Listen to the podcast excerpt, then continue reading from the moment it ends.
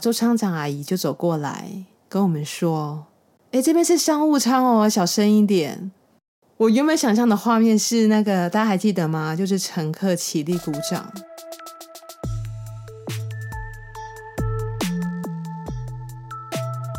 嗨，大家好，欢迎收听《Hot Sweet 真的发生了》。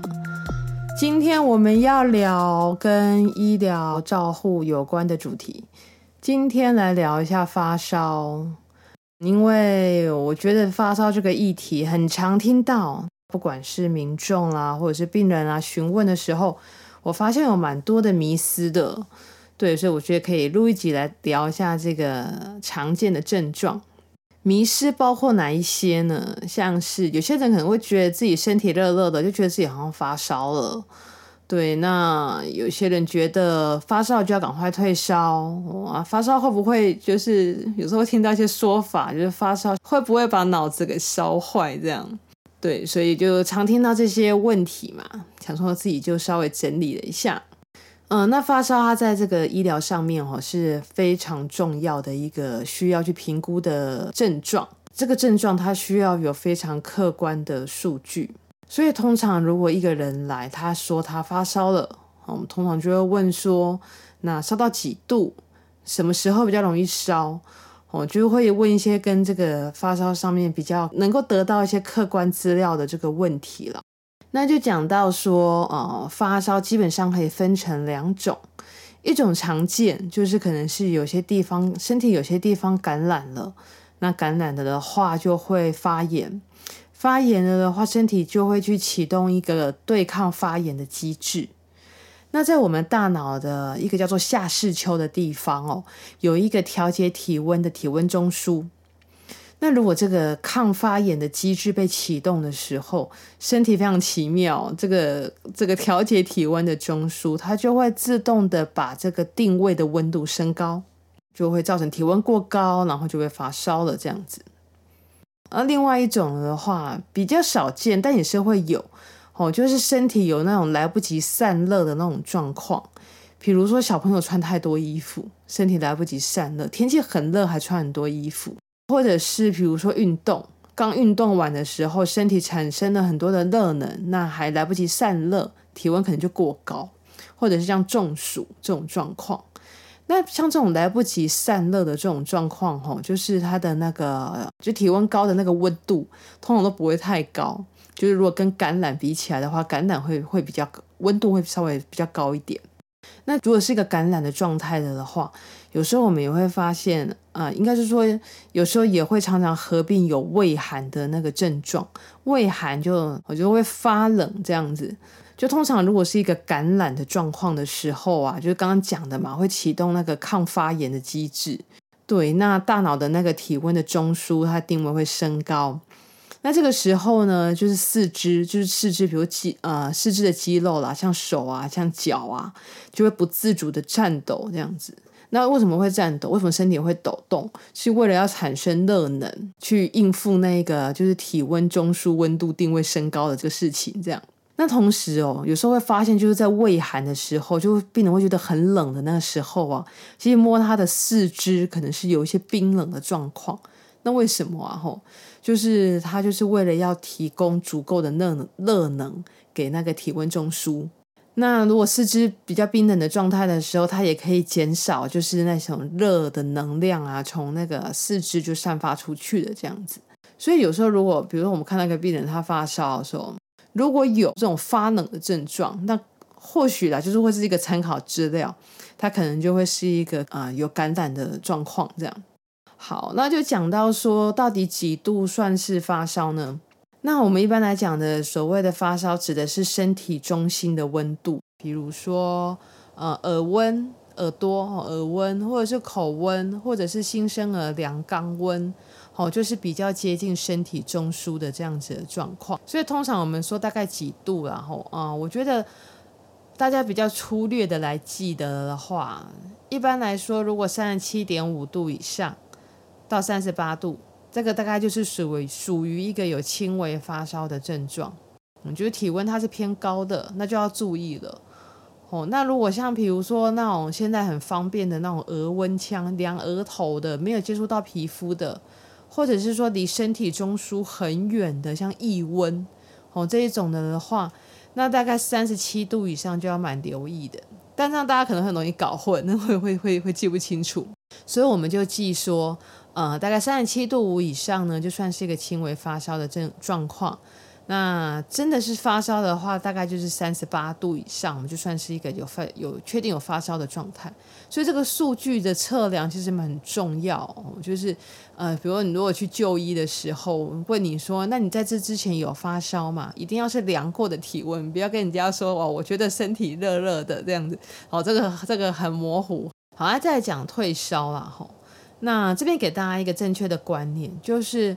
呃，发烧的时候找是什么原因引起的发烧，一定会比退烧要来的重要啊！吼，对，因为发烧它其实本身它是一个保护身体的一种正常的机制，所以如果不是一个很高烧的状态，可能假设烧到三十八度五以上啊，三十三十九啊以上，那可能为了身体让它比较舒适的话，那就需要做退烧。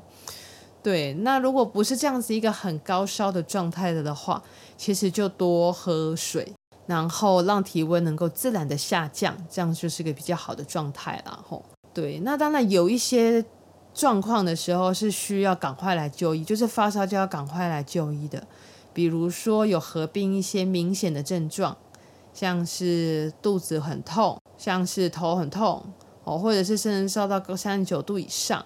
或者是身体有明显的伤口，哦，或者是还在做那个癌症的治疗，因为癌症治疗怕是那个白血球下降造成的感染这样子，好，或者是本身就有一些免疫系统的一些重大疾病的的话，发烧就要特别的留意哦。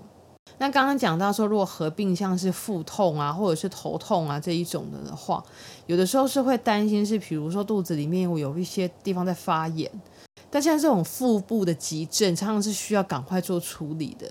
所以，如果真的是已经发烧了，然后又合并一个肚子很痛的状况了的话，就要赶快来医院。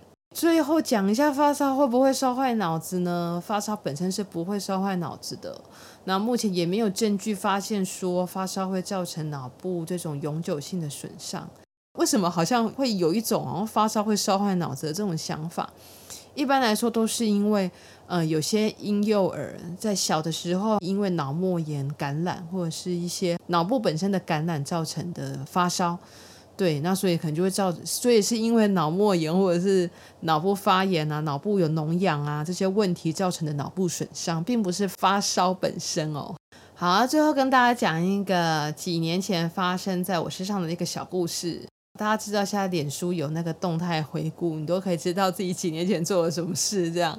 对，大概在六年前的时候呢，那时候我就是有出国去玩，然后那时候去了欧洲，然后从欧洲、呃、坐飞机返回台湾的的，就还在飞机上的时候，我在飞机的洗手间，然后我就听到广播在说，嗯、就是在商务舱的，就在商务舱有这个有人不舒服这样子，那如果机上有医护人员的的话，就是可以到现场帮忙这样。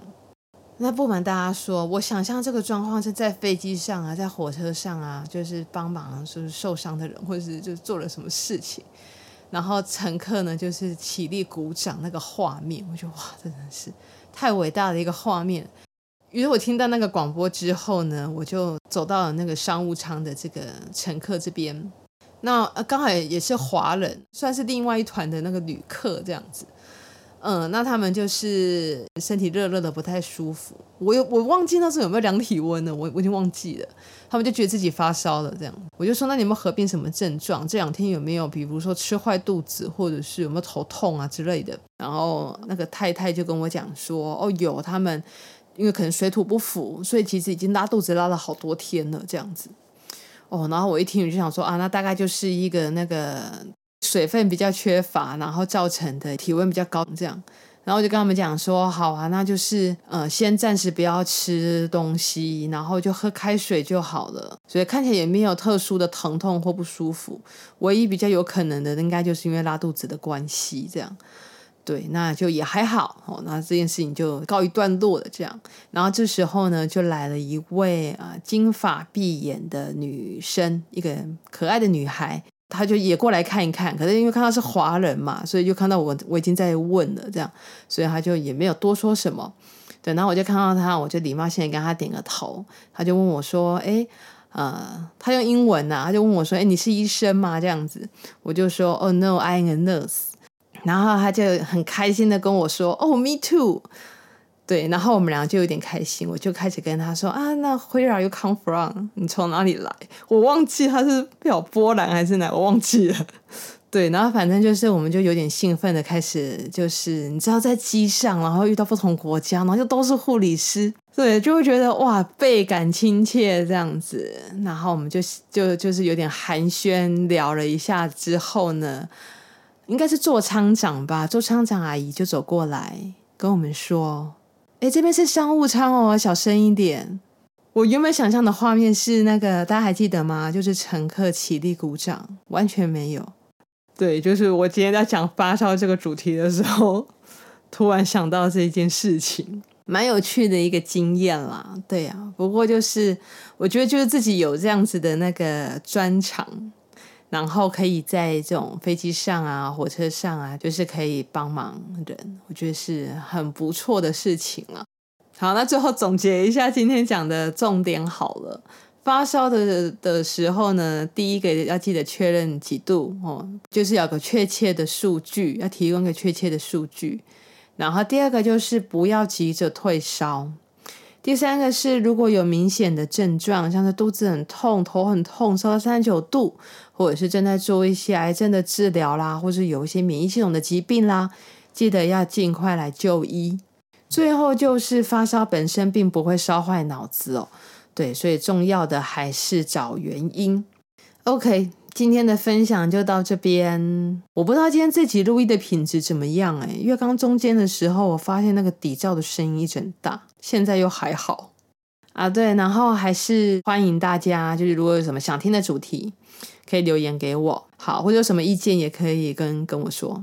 今天这集我们就聊到这边，下一集哈 Sweet 真的发生了，我们就空中再见，大家拜拜。